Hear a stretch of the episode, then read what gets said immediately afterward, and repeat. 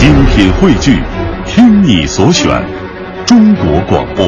radio.dot.cn，。各大应用市场均可下载。文娱新闻现场，明星背后故事，文化产业走向。中午十二点，文艺大家无所不谈，文艺大家谈。蒋方舟年少成名，七岁开始写作，九岁完成第一本散文集，十二岁在报纸上开专栏，至今已出版了十部作品。其实很多时候，神童、天才未必是个好词。这种被期待和被关注、被注视、被预测的生活是特别大的负担。如果你还需要用什么少年、美女、八零后这样的头衔，你冠在作家前面，作家本身的身份是立不住的。二十五岁的蒋方舟是否担心自己有一天也成为剩女？谈恋爱还挺费时间的，它是像一个必修课，或者是像一个什么基础学科，你你修完了之后，你才能选修更高级一点的科目。本周日中午十二点，蒋方舟与主持人郭靖相约周末文艺大家谈。我九岁的时候就已经出书，然后小时候可能十一二岁自己就去跟出版社谈，所以我也不觉得有任何的障碍，或者是有任何的不自然。所以在这种程度上，我觉得可能好像。就童年真的必须是那样吗？就像女人必须是那样吗？我觉得这个好像是一个可以被颠覆的一个概念。嗯，但是我听到我身边有不同的声音哈，嗯有人觉得说说你之所以认为童年不快乐，是因为你压根儿就没有过童年。嗯嗯，或者说就是你。这个还没有真正的长大，所以你不知道嗯真正的快乐是是可能是多么的来之不易。我觉得，嗯，我是觉得都会不快乐。我也呃这个是可能我长期以来的一个观念，就是我依然一直觉得自己的青春耗费在写书上是一个特别浪费的事情。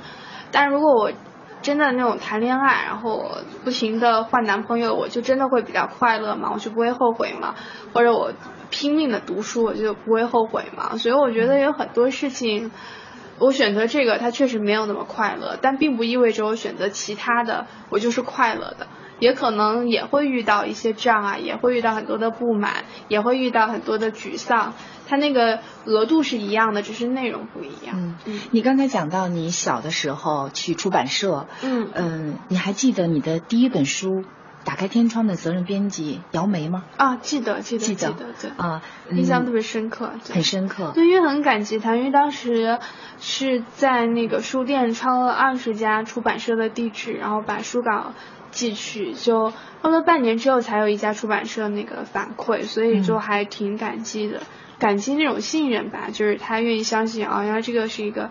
这么小的小孩写的，不是什么大人代笔什么的，所以这个这个是很感激。对，嗯，我昨天采访到了他啊，是吗？对，然后他给我回忆了当年爸爸妈妈怎么带着你到他们出版社去，他第一次见到你的时候的那个情景。嗯，一起来听一下。好，好。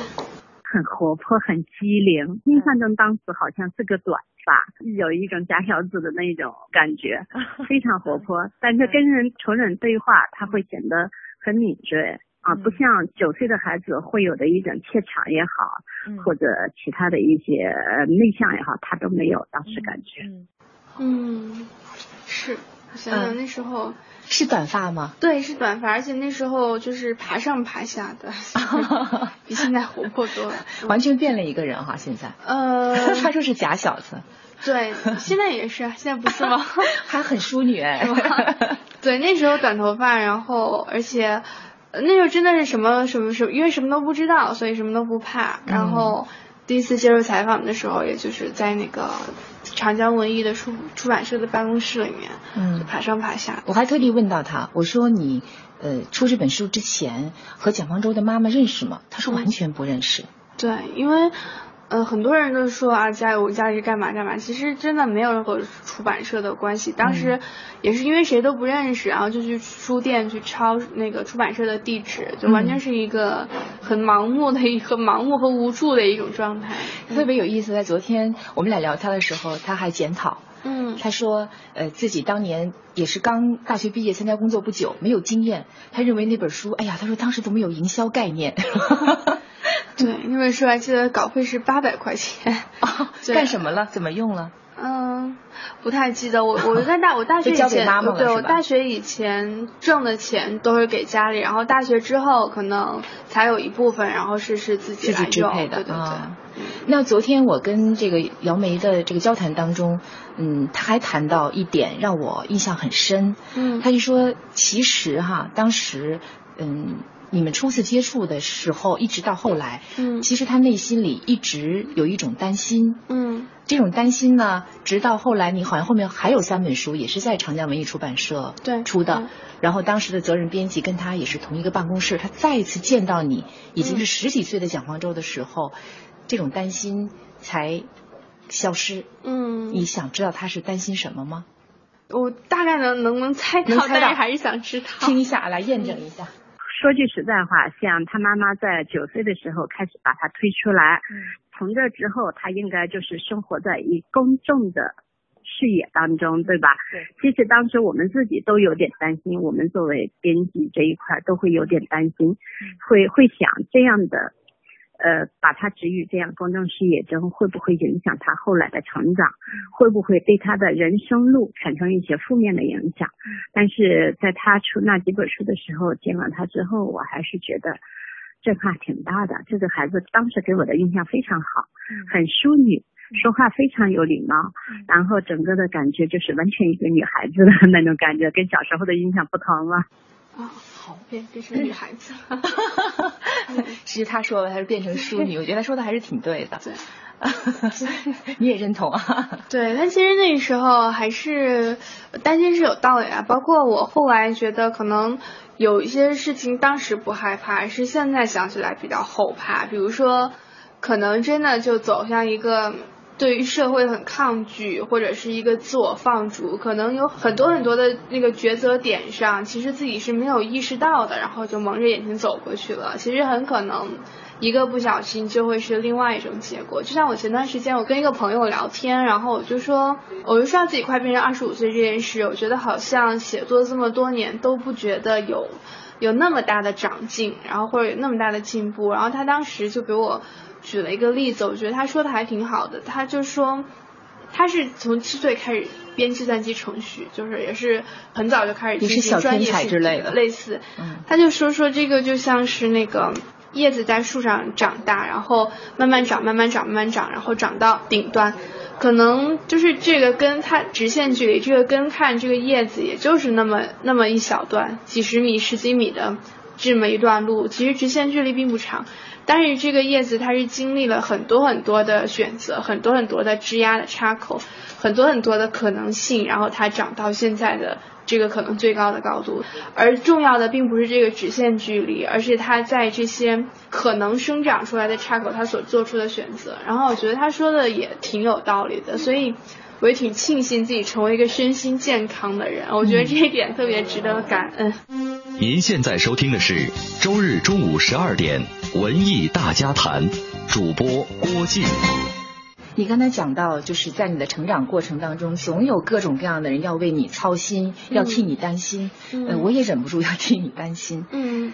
呃，我最担心的事情是你的高中和大学。嗯嗯，我很同意你在一本书里提到的一种感觉，就是你的小学和初中阶段，因为是在自己的家乡上的，所以周围的同学呢是看着你出名的。嗯，在他们眼里，我觉得你更是一个小时候的还没有出名时候的蒋方舟，所以他们会分享你的这种出名以后的快乐和荣耀。嗯，但是。你进到华师一附中这个湖北最好的高中，尤其是进到这个清华大学这样中国最好的大学的时候，你是顶着光环进去的。你周围的那些牛人，他们能够接纳你吗？所以我很杞人忧天的在想一件事情，就是你真的过上过，比如说我们所其他人过上过的那种非常从容，甚至可能会有些杂乱。呃，有些狼狈不堪也好，或者是，但是很真实的那种大学生活，有过吗？大学生活，其实我觉得也算有过，也算没有过，因为我自己的性格就是，无论出名也好，不出名也好，我可能都是那种会去。比如说去逃课，去书店看书，然后去去书店买书，去图书馆看书，对，独来独往的。而且我是一个，我是个吃饭很快的人，因为我们家吃饭都很快，所以你要吃的慢你都没得吃。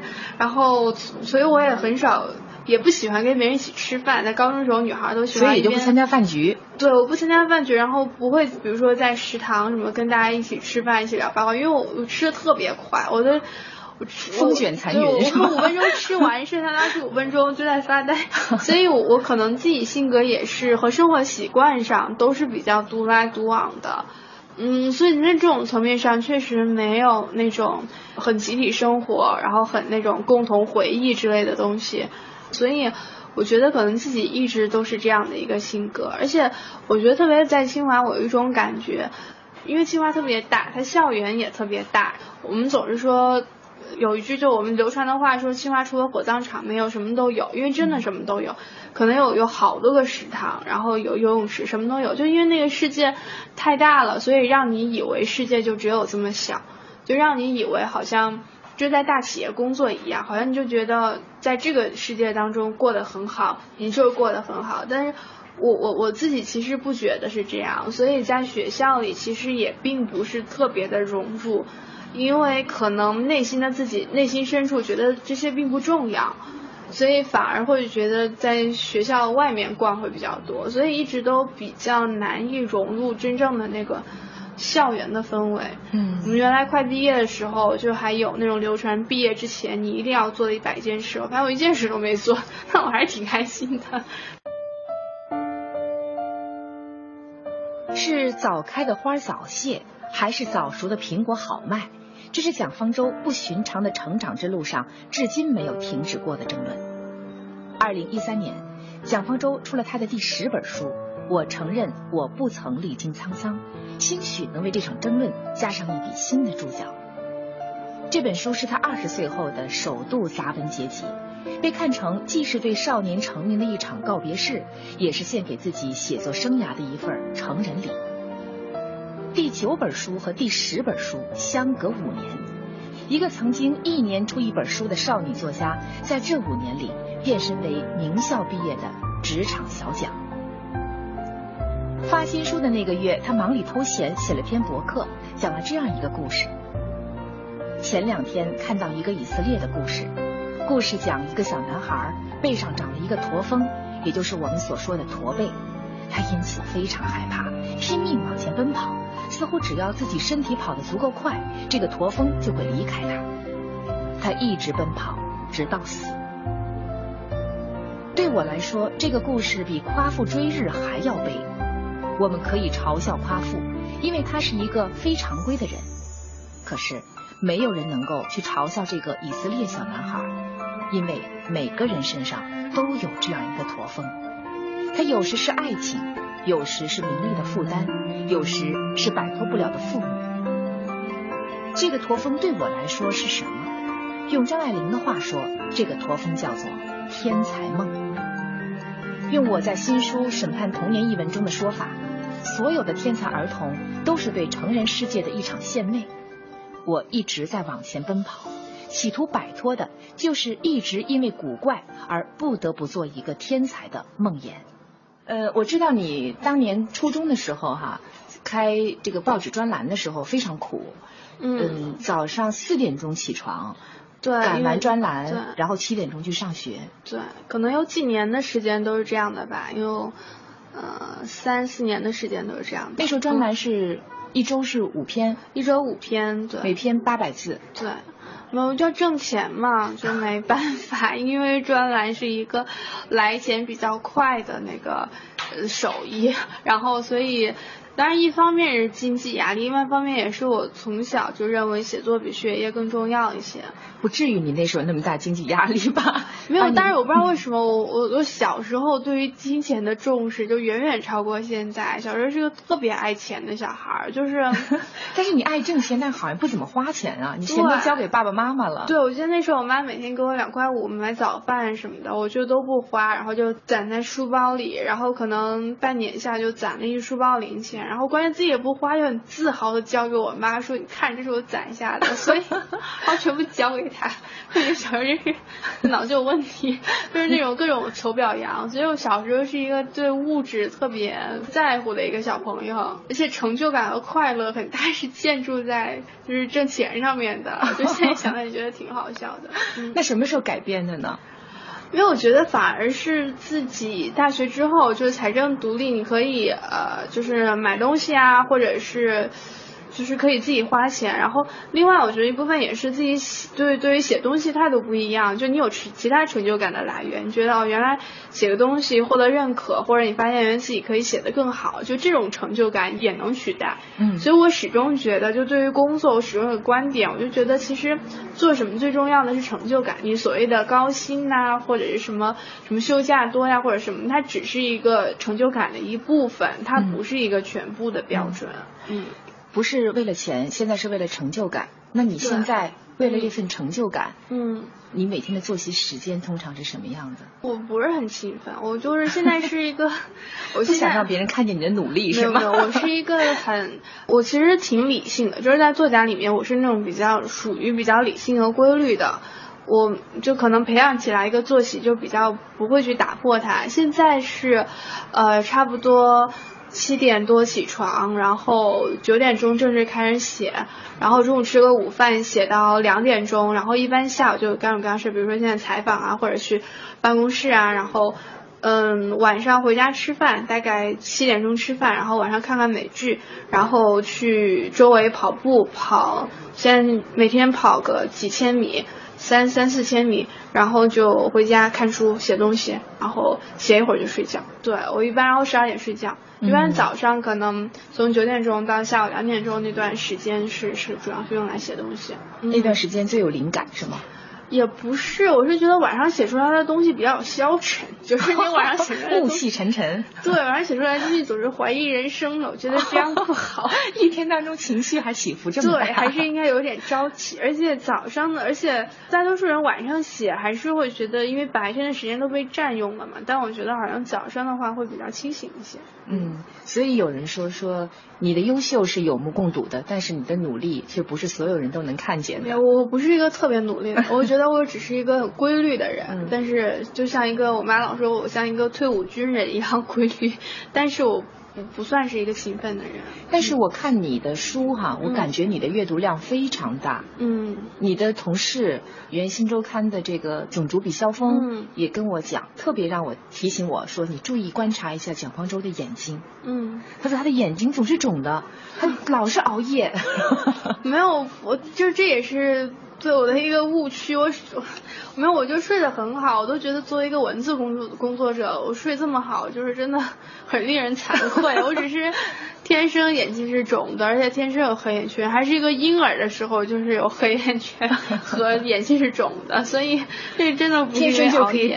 把自己扮演成一个勤奋的人，对，一个苦哈哈的人，其实真不是。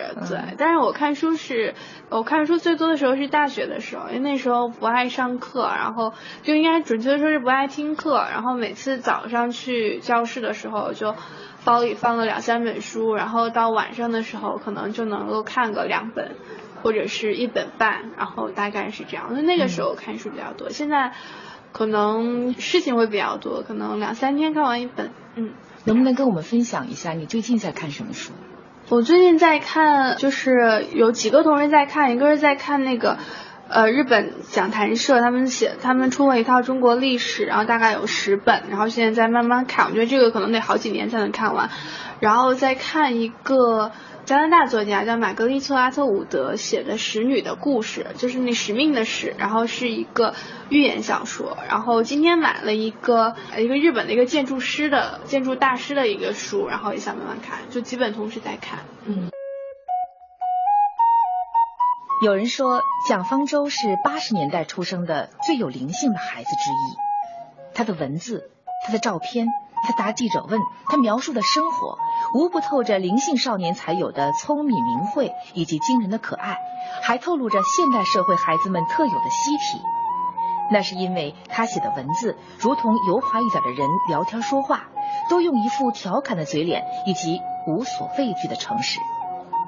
但是现在面对蒋方舟，我感受到更多的却是两个字：真诚。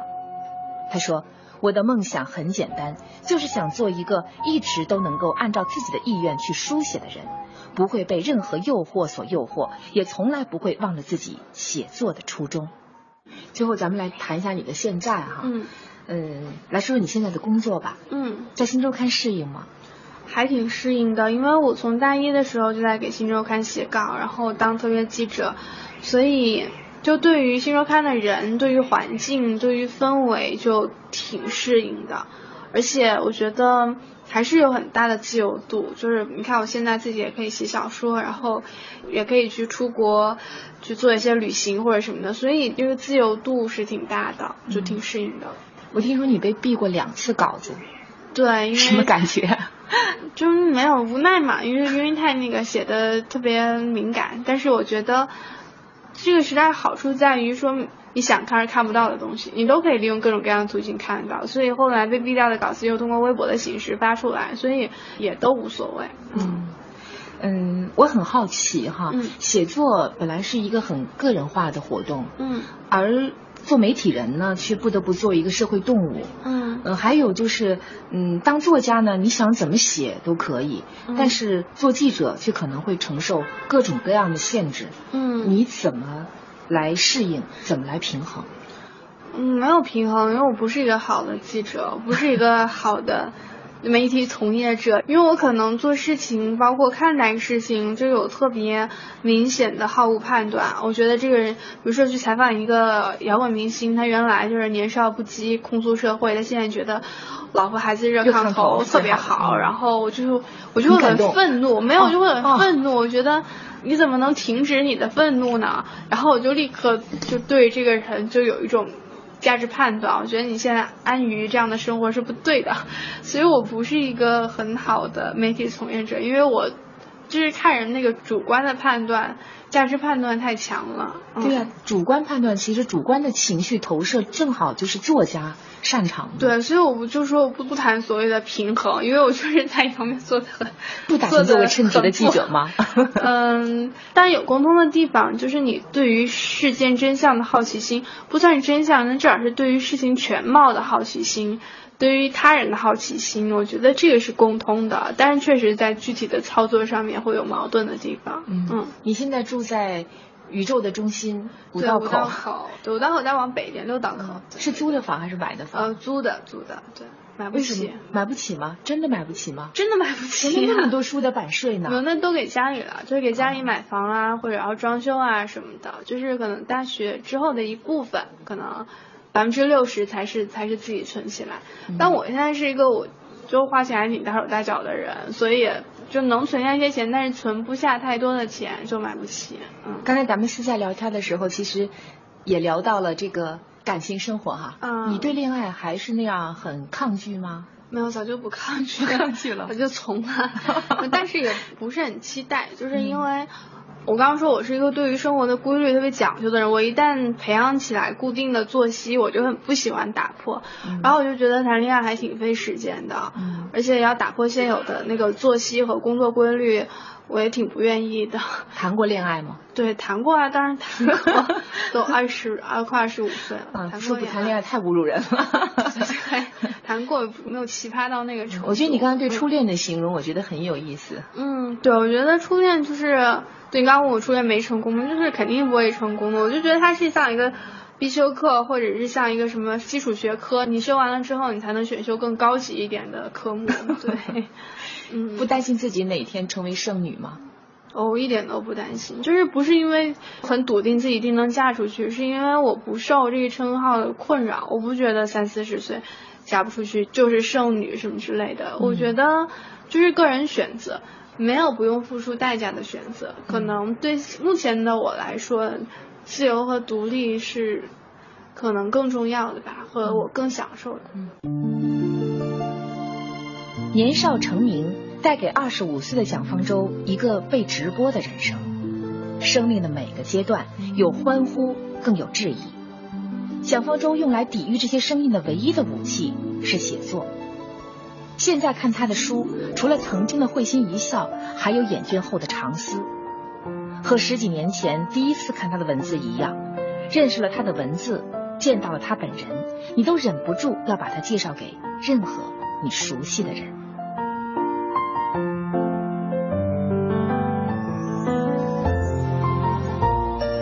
好了，节目最后，我要和这期节目的责任编辑周斌、武科一起感谢您收听今天的文艺大家谈，期待我们下一次的相会。